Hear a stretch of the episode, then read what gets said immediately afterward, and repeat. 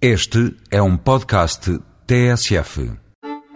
Boom Festival. A explosão vai acontecer a partir da próxima segunda-feira, a poucos quilómetros de Idanha Nova.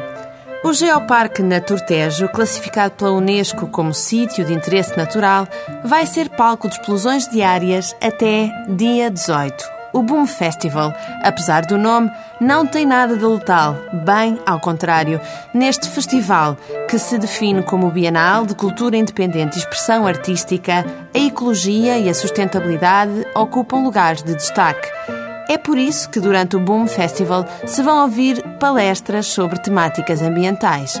Quanto a artes, porque é esse o enfoque principal do Boom, a edição de 2008 vai ficar marcada pela primeira edição do Festival de Cinema Paradigmas. Os filmes escolhidos têm um traço em comum: nenhum passou pelo circuito comercial. Os participantes do Boom vão poder assistir diariamente a performances artísticas, teatro ao ar livre, espetáculos de marionetas e funâmbulos. Quanto a artes plásticas, há instalações de luz e esculturas gigantes por todo o recinto do festival.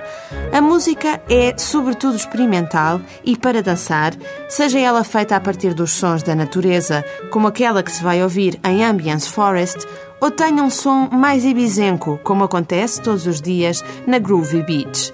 O Boom Festival vai ter ainda uma zona de construções biológicas, outra de multimédia e ainda uma área de cura, onde se aplicam técnicas de medicinas alternativas, do shiatsu à estranha massagem sem mãos. Com tanta coisa e sem patrocinadores, porque o Boom quer mesmo ser um festival independente, é de esperar um bilhete com preço elevado. E é o que acontece.